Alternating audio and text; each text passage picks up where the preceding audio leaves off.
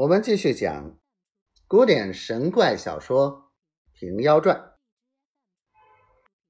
当日，季焕急卜使臣吩咐，言说未了，只见一个道士，铁冠草履，皂颜飞袍，直上厅前，高声道：“贫道张伦在此。”诺也不唱。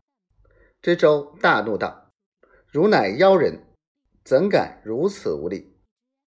道士道：“汝乃益州之主，如何驱断平民？普吉无罪，把他赐配山东，路上兀自叫人杀害他性命，又取了他无价宝物，是何道理？”知州道：“休得胡说！他有什么无价宝物？”张鸾道：“金鼎现在你库中，我就叫他出来。”只见。张鸾道：“金鼎，金鼎，我今相请，作速出来。”众人立等，吓得知州并厅上厅下的人都呆了。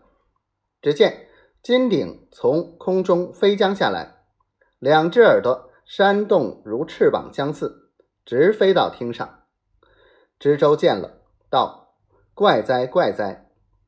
说犹未了，金鼎内。钻出一个人来，那人正是普吉，一跳跳出金顶外来，右手仗剑，左手揪住知州，就厅上把知州一剑剁为两段。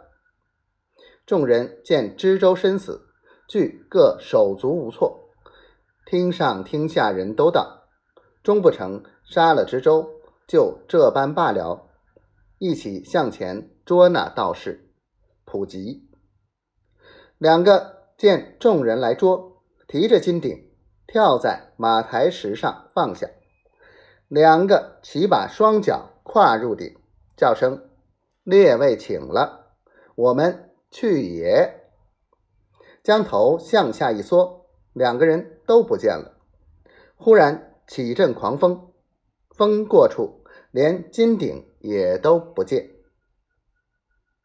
众人面面相觑，都道：“自不曾见这般怪异的事，就请本州同知管事六房立典，买办棺木，将知州身尸炼成了，一面差缉捕工人四下里捕捉张鸾普及，一面商议，据表奏闻朝廷。”只因此起，有分教，大闹河北，鼎沸东京，朝廷起兵发马，收捉不得，只惹出一位正直大臣，治国安民，正是辽江左道妖邪术，说又如龙似虎人。